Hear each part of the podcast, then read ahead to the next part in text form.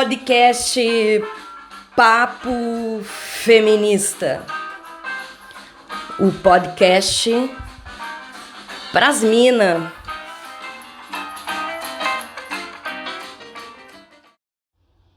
Olá, pessoal. Vamos dar início aqui ao nosso sétimo podcast e o texto é A Política do Feminismo, assinado pelos dois autores principais. Esse artigo é o último artigo do livro Feminismo e Política. Então, os dois autores eles assinam o artigo como se fosse uma opinião, uh, é uma opinião dos dois sobre o que deveria ser e o que deve ser a política do feminismo. E eles começam dizendo, né, o Luiz Felipe Miguel e a Flávia Biroli começam dizendo que o feminismo confronta as desigualdades, mas faz de maneiras diversas, como demonstramos ao expor os debates que envolvem sua crítica às instituições vigentes.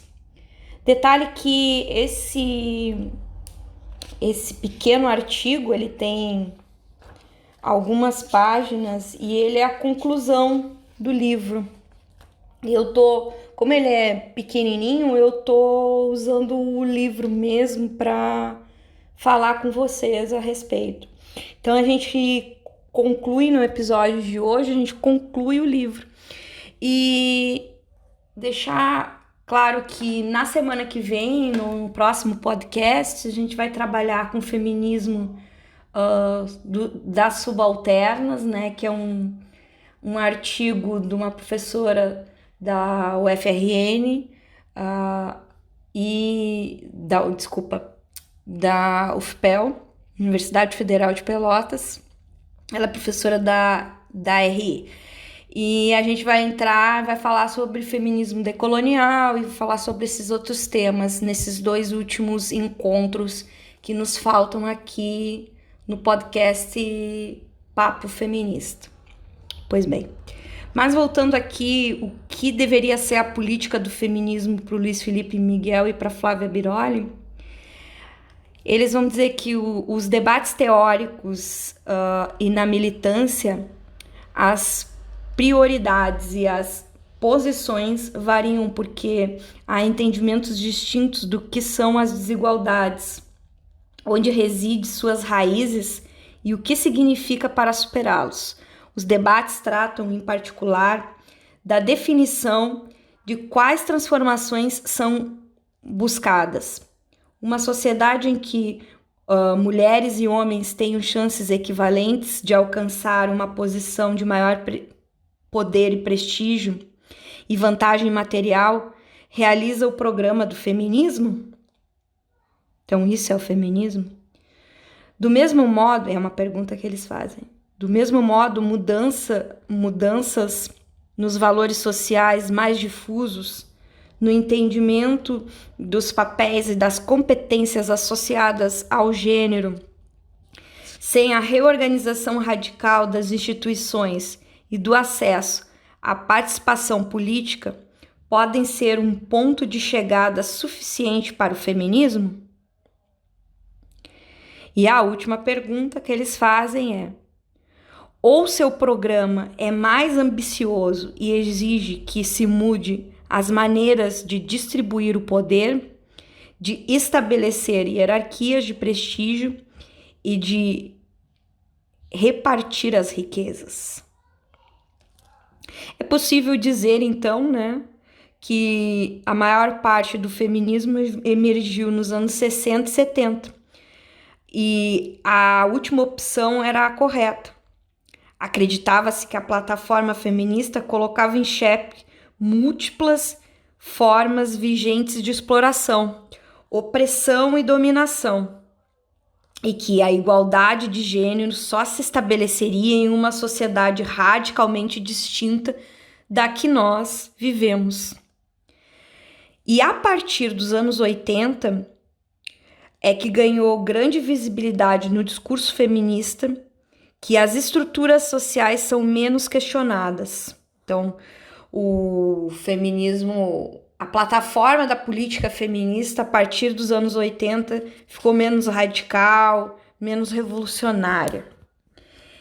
É reconhecida como necessária a melhor divisão do trabalho doméstico, mas a privatização do cuidado não é posta em questão. Luta-se mais por mais mulheres chefiando empresas, sem que o capitalismo seja desafiado. Ter mais mulheres na política é uma prioridade, mas os limites da democracia representativa deixam de ser um problema. Então, é nessa virada dos anos 80 que acontece esses, uh, entre aspas, problemas né, da política feminista. As mudanças na vida de algumas mulheres. Ah, desculpa, essa demanche, demanche uh, não ocorre sem oposição dentro do próprio feminismo. Então, existe oposição dentro do próprio feminismo nessa acomodação, né? Afinal, as mudanças na vida de algumas mulheres como o acesso das brancas e da classe média a posições profissionais bem remuneradas, podem ter impactos nulos sobre as estruturas que mantêm as condições de desvantagem e opressão na maioria da, dos, da vida das mulheres. Expõem uma perspectiva de classe restrita e cultivam a ilusão de que a, a superação das desvantagens de algumas teriam necessariamente efeitos positivos sobre a vida de outras mulheres. Podem também contribuir para a ideia de que essa superação estaria à mão das mulheres, como se dependesse de um esforço pessoal e não das estruturas sociais postas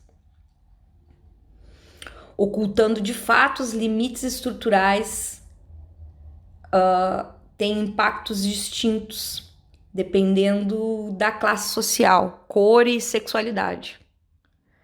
O fato é que o sucesso profissional de algumas mulheres não impede que a maioria continue em condições nas quais a pobreza, a vulnerabilidade, a violência, a dupla jornada de trabalho,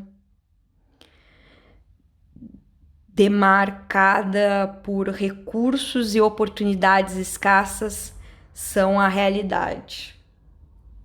É, e eu tava refletindo muito sobre isso, né?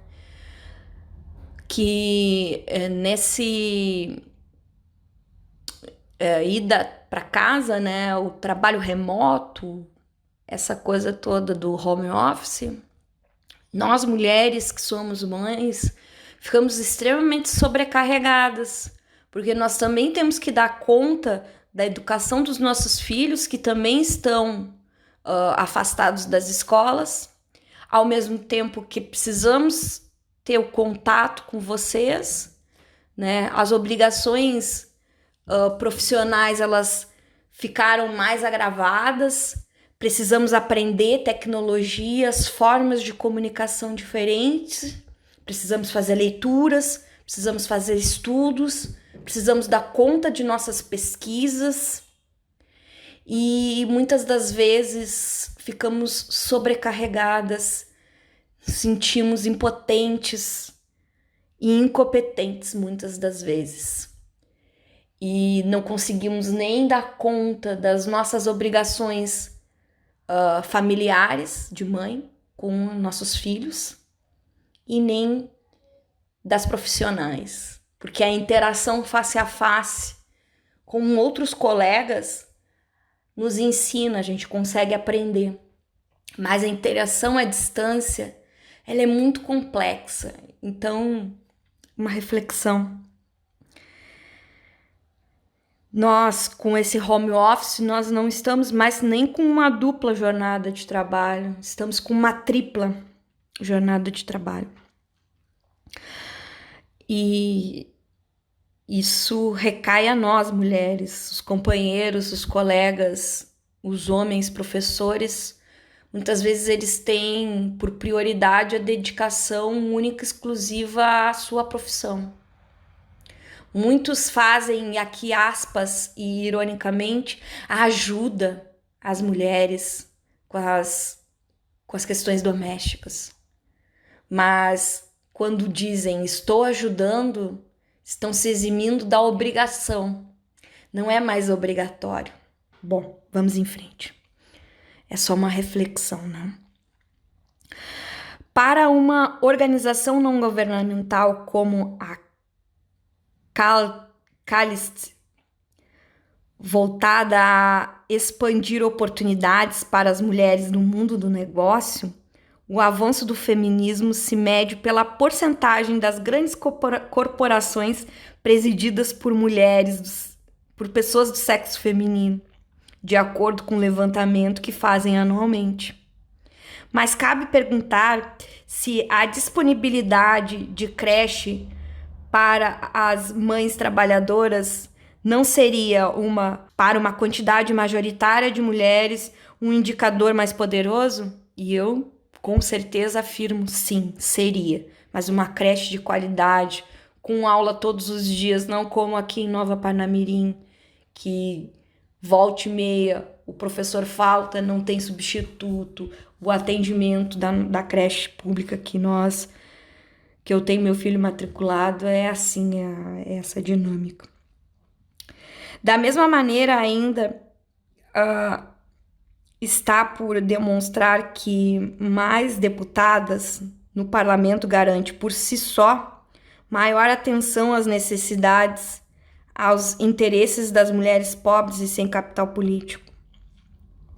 A existência de mecanismos de tomada de decisão política mais participativos, mais próximos da vida cotidiana, provavelmente influiria, influiria bem mais na possibilidade de que elas fossem ouvidas do que a presença de muitas parlamentares eleitas, quase todas oriundas da posição de elite.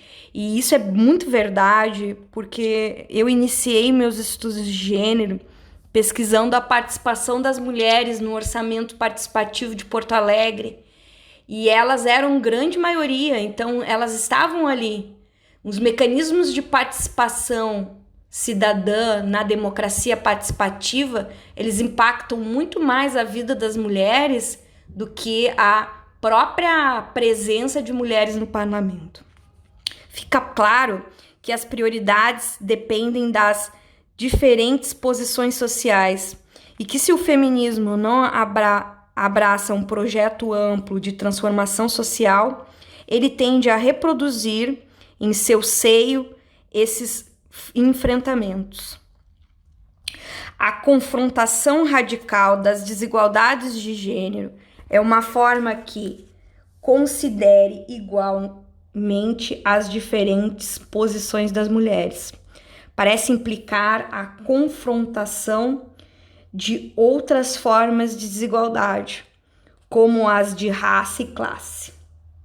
Requer, portanto, conceituação da democracia com base nas diferenças de gênero, mas também o compromisso com o enfrentamento das causas estruturais das diversas desigualdades.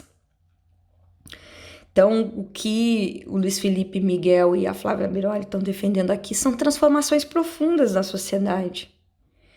E isso passa e perpassa pela luta uh, contra o sistema capitalista.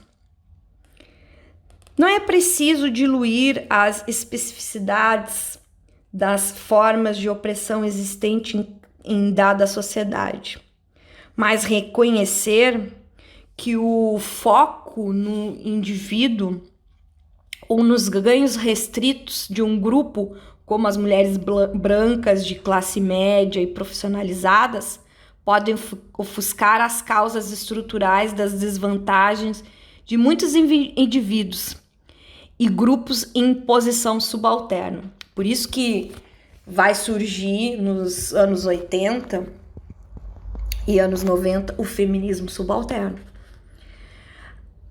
A redução do do feminismo a um estilo de vida, a uma identidade pré-fabricada, a disposição para a afirmação de modos de existência alternativos também colabora para acomodação, acomodar as bandeiras do feminismo ao status quo. Com isso, ele perde justamente seu potencial político de enfrentamento das opressões e dominações. Dessa forma, né, a política do feminismo se vê dividida entre caminhos de maior enfrentamento ou maior acomodação com a ordem social vigente, de, de maior ou menor sensibilidade às multiplicidades, às multiplicidades de formas de opressão vivida pelas mulheres, de acordo com a posição social que ocupam.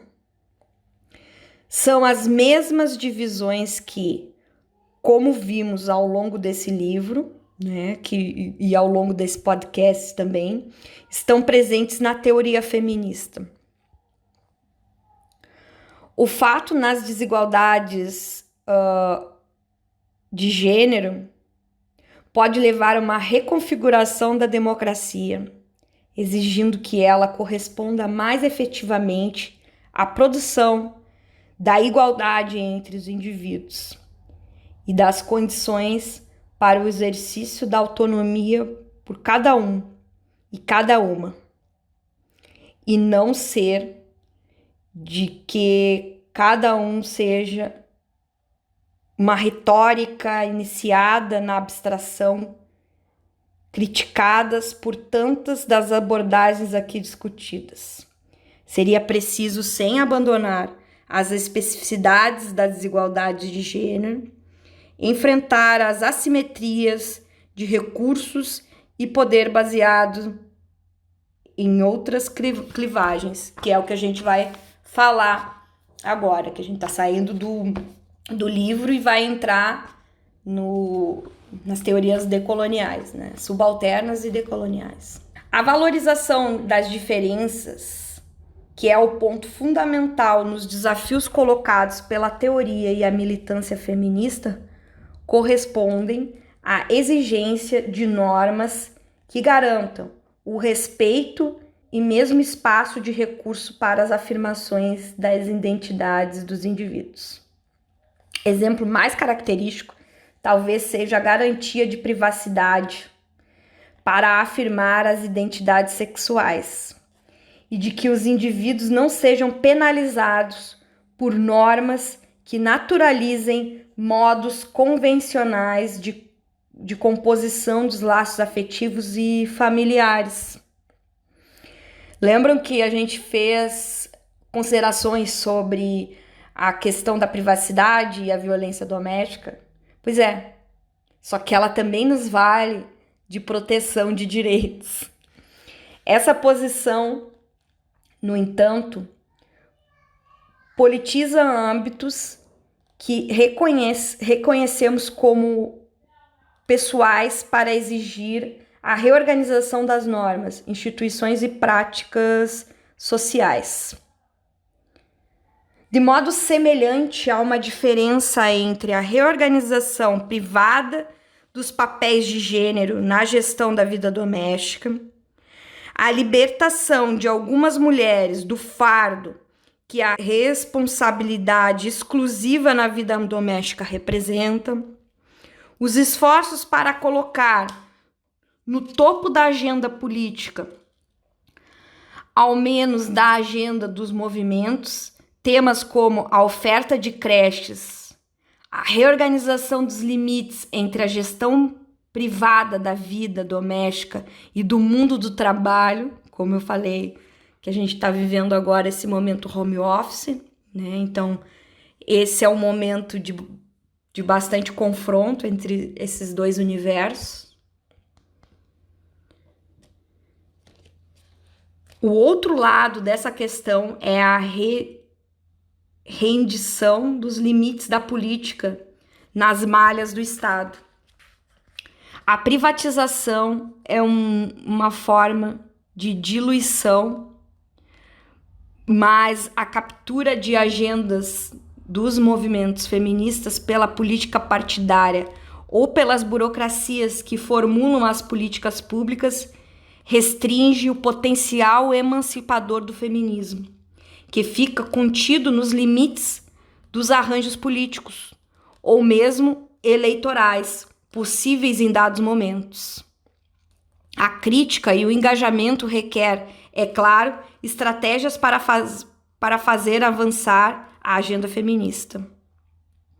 Mais um ponto fundamental é transformar essa agenda em prioridade em vez de relegá-la a uma meta secundária, em cálculos nos quais a eficácia política significa, na prática, aceitar que ela fique em segundo plano. Não é fácil, porém, resolver uma plataforma política, os dilemas que a teoria política feminista faz aflorar. A afirmação de que uma matriz de desigualdade, seja ela de gênero, classe, raça ou qualquer outra, está na raiz de todas as formas de dominação, faz silenciar as experiências de muitos grupos e representa uma simplificação que hoje é dificilmente sustentada.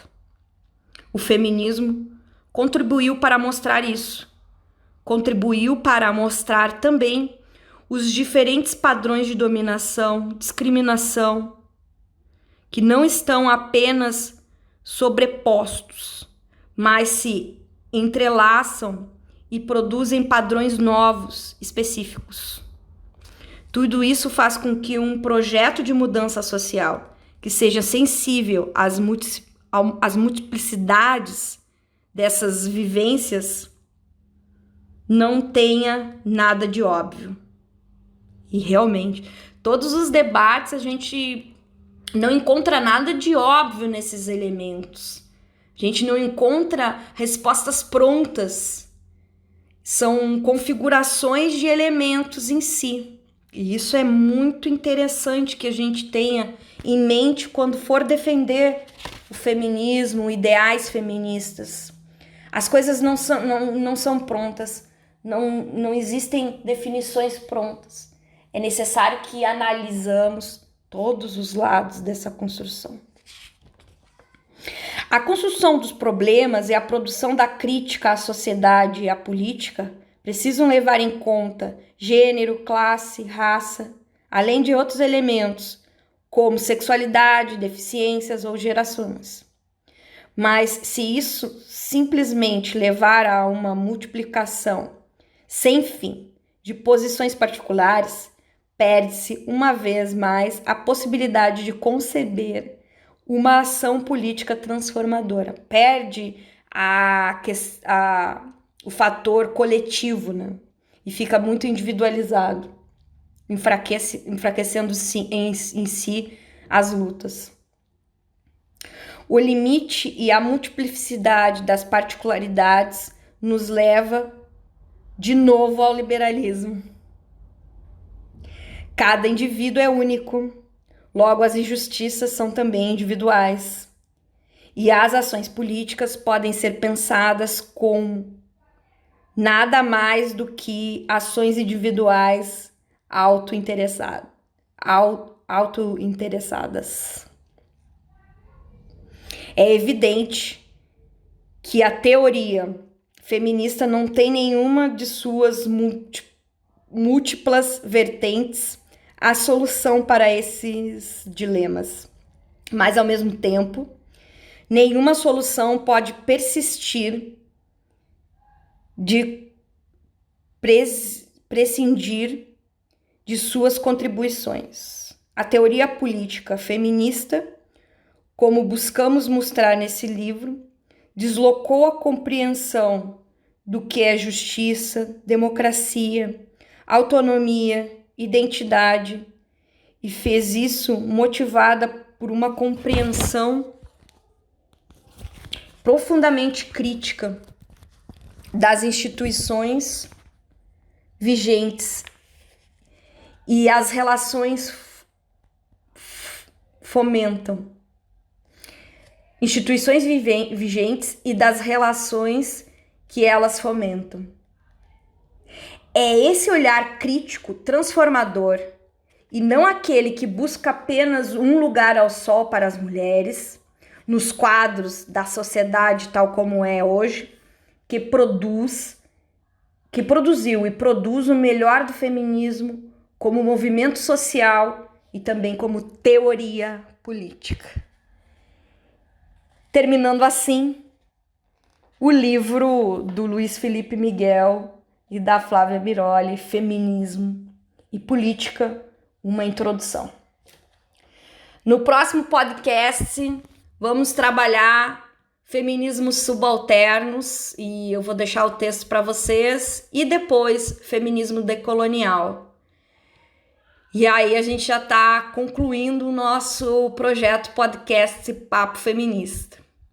Não deixe de participar, dá o seu feedback, é muito importante, me dá alimento para a alma e alimenta a minha vontade de estar com vocês e faz eu perceber que estou sendo bem uh, compreendida e, e que a com comunicação está existindo. Um abraço, era isso, e até a próxima semana.